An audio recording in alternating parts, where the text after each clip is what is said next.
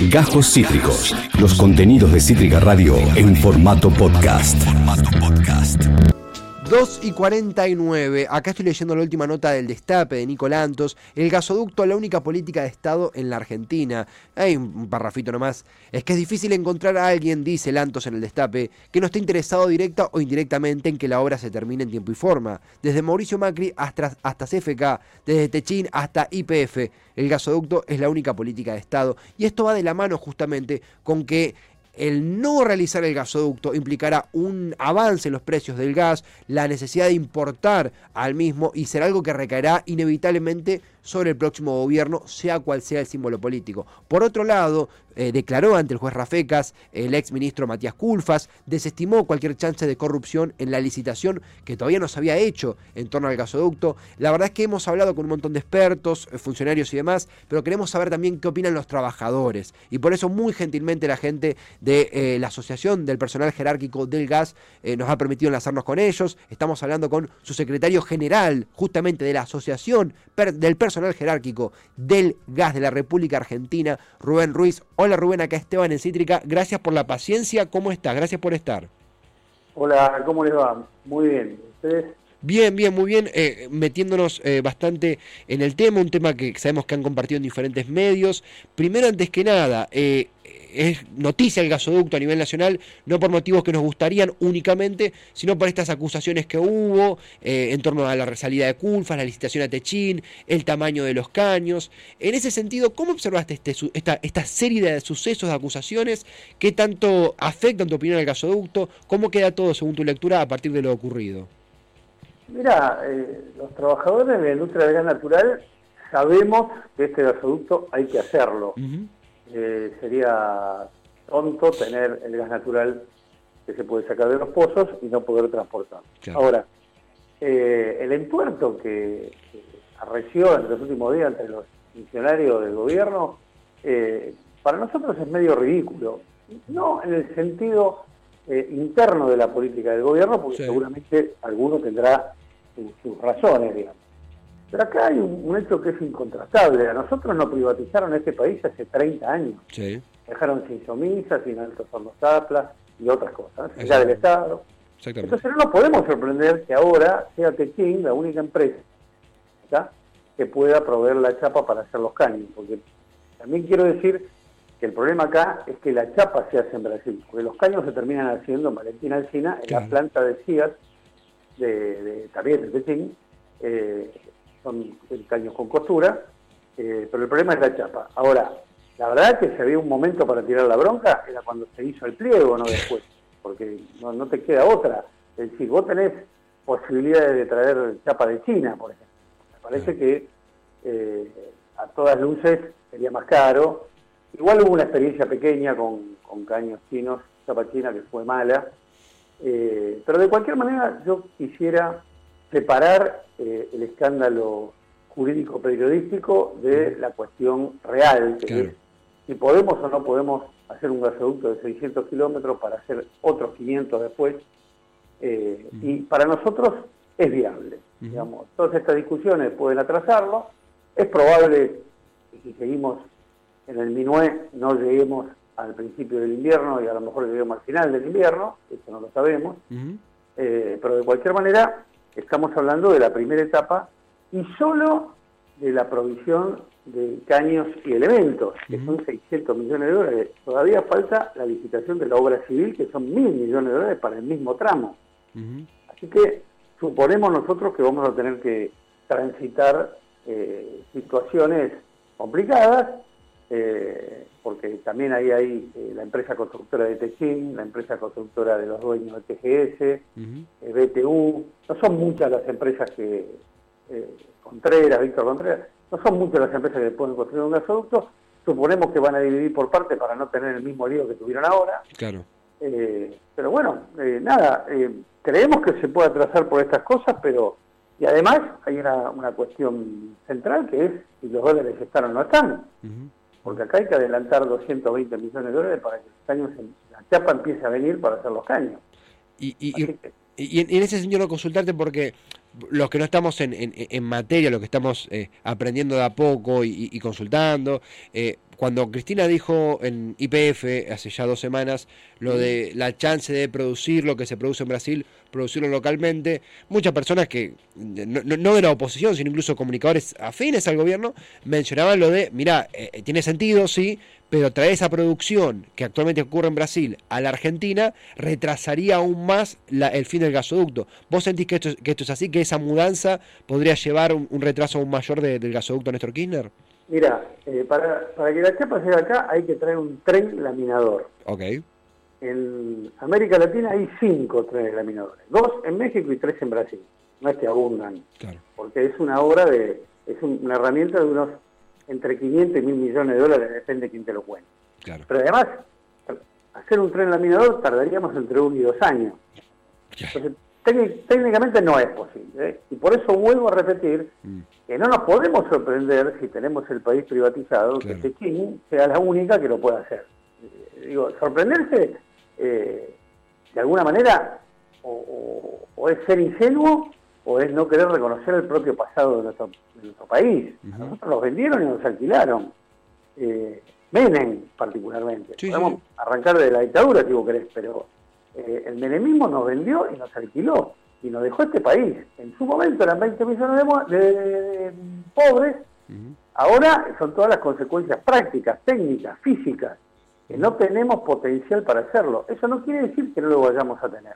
Pero hoy, si queremos hacer el gasoducto en un año, lo tenemos que hacer con la chapa que viene afuera, no nos queda otra. Y a mí me parece interesante el debate que generó los dichos de la vicepresidenta en función de qué queremos para nuestro país. Claro. no qué es lo que podemos hacer hoy. Eso lamentablemente está descartado. Sí, sí, sí. Se eh, nombró una, empresa de, Chapa también, Chapa Naval en Villa Constitución, la propia empresa dijo que no podía, también en, un, en una desmentida un poco rara, porque fue tres días después o dos días después. Eh, pero nosotros los que conocemos esto sabemos que lamentablemente por ahora estamos en manos del oferente es único. Por eso, cuando a, mí me sorprendía el, escándalo que se armó, por lo menos periodístico y después jurídico, porque aún en la denuncia, que para mí fue tiempo y estuvo mal hecha por, por culpas, tampoco dijo que había corrupción ni que había sobreprecio. Él dijo que estaba dirigida hacia una empresa. La verdad, eh, no solo no solo es cierto, sino que lamentablemente es real, es la única empresa que hay. Claro. Eh, eh, justamente no, pero es que es interesantísimo esto porque es una pieza que falta el rompecabezas de muchos análisis de que eh, justo Culfas frente a Rafecas desmintió que haya corrupción, le bajó la espuma a lo que había dicho, pero más allá de eso, estamos hablando de una licitación con una salida única. Digo, más allá de las constructoras que se hagan cargos de diferentes tramos del gasoducto, la parte específica de los caños, la única salida que tenía el gasoducto para producirse es Techín, hija esta situación de un, territorio privatizado como es el argentino, que está bien, hace, hace tiempo que, el neoliberalismo se ha ido, no tanto, no tanto, eh, pero que las secuelas continúan. Obvio, y tampoco... A ver, estamos hablando del menemismo de hace 30 años. Sí, sí, sí, historia reciente. Tampoco en estos 30 años hubo una mayoría eh, popular que pudiera torcer eso, mm. digamos. El menemismo nos dejó muy heridos. Como Entonces, eh, seguramente, y muchos de los que tiran la bronca hoy apoyaron al menemismo en su Yo quiero decir, eh, Gas del Estado se privatizó con cinco diputruchos, no con uno, con cinco. Y en ese momento eran todos menemistas. Y estaba bien privatizar del Estado, Somisa, digo, no sé si ustedes conocen, pero en este país hubo un tren laminador en el año 74-75. Ajá.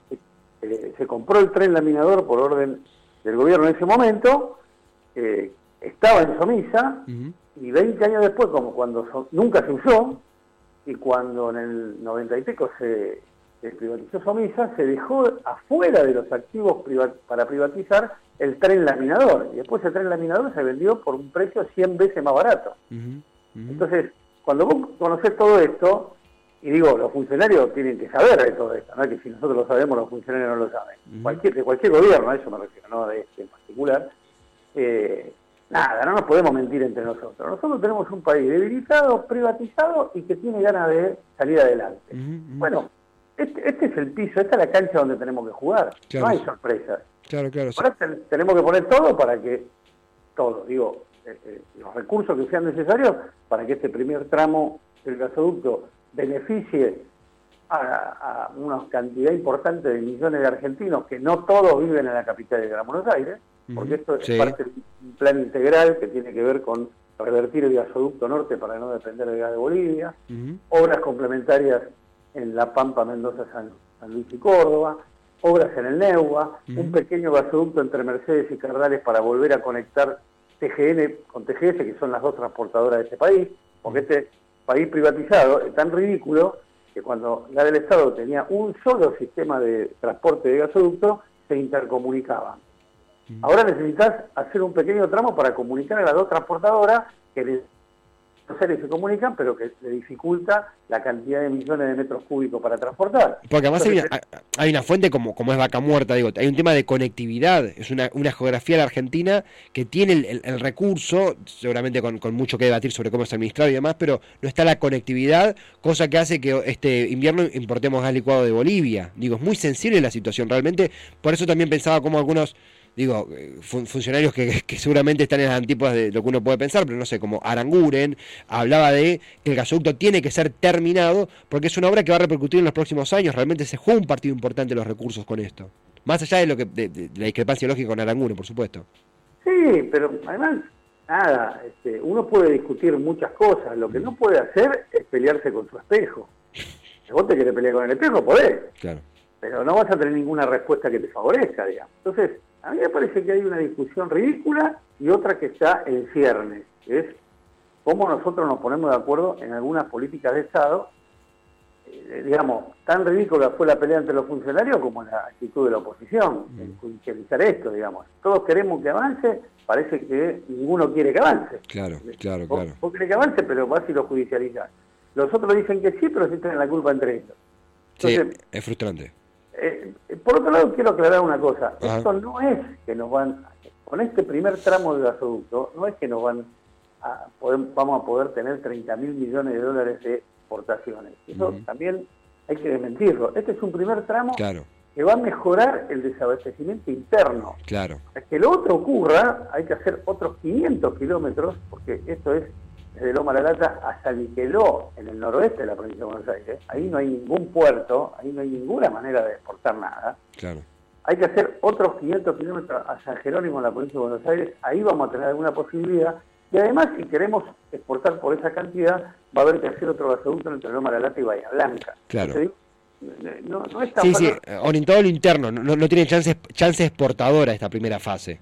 Exactamente. Y, y, nos tenemos que sacar de la cabeza que nos vamos a salvar con una cosa o con un gol en el último minuto. Sí, sí, sí. Esa costumbre de pensar que hacemos algo y, mágicamente se va a superar todos los problemas del país, no existe, por lo menos con este asunto no existe. No, queda claro, queda claro. Eh, estamos escuchando al secretario general de la Asociación del Personal Jerárquico del Gas, Rubén Ruiz. Eh, ayer el equipo de prensa de, la asociación muy muy rápidamente nos conectó con él, con mucha paciencia nos, nos esperó para que estemos aptos para salir al aire. La verdad que, que, muy muy interesante la conversación. Rubén, para, para concluir, digo, es un tema que va a seguir dando mucho que hablar, será la primera charla de muchas, porque realmente es un tema que no mucha gente lo sabe explicar bien concretamente y darnos herramientas para abordarlo.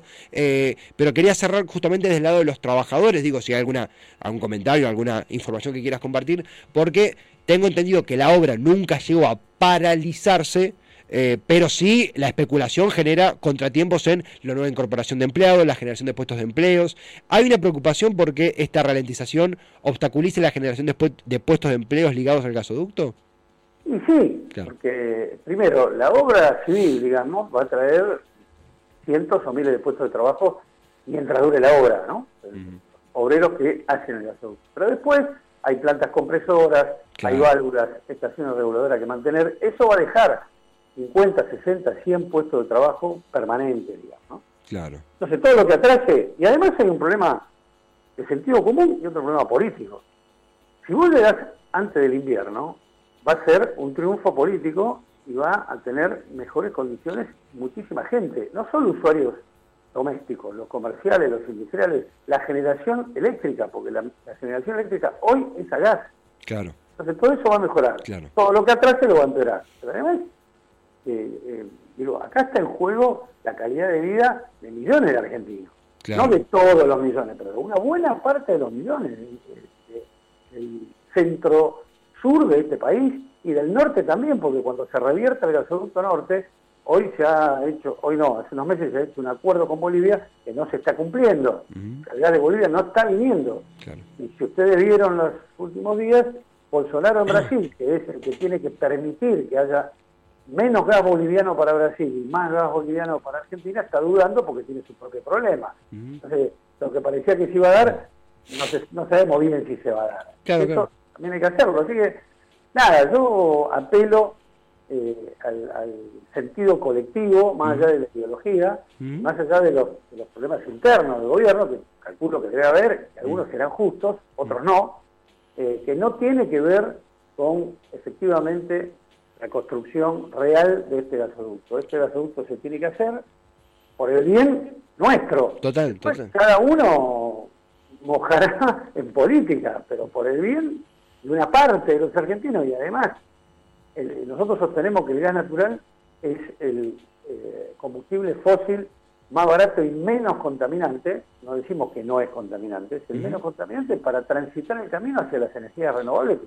sí o sí van a venir. Totalmente. Ahora, si lo, si lo usás ahora es una cosa, si lo usás dentro de 30 años no te va a servir. Sí, sí, sí, sí, sí, sí. Es, es un tema que, que muchos estamos conociendo y otros lo han trabajado toda su vida, como es el, cargo, el caso de Rubén Ruiz. Y estas charlas, estas conversaciones nos dan herramientas justamente para continuar abordando todo lo referido al gasoducto Néstor Kirchner y apostar, como bien decías, en ese sentido colectivo a su construcción y realización. Rubén, gracias por el tiempo, por la charla, por la conversación, a vos, a todo el equipo de, a todo el equipo de prensa y a, la, a la Asociación del Personal Jerárquico del Gas. Un gran abrazo y hasta la próxima, si te parece bien.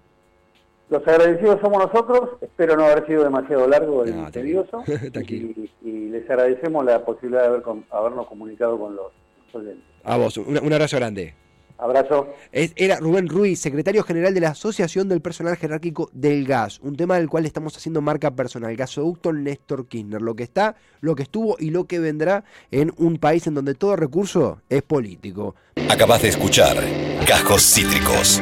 Encontrá los contenidos de Cítrica Radio en formato podcast en Spotify, YouTube o en nuestra página web.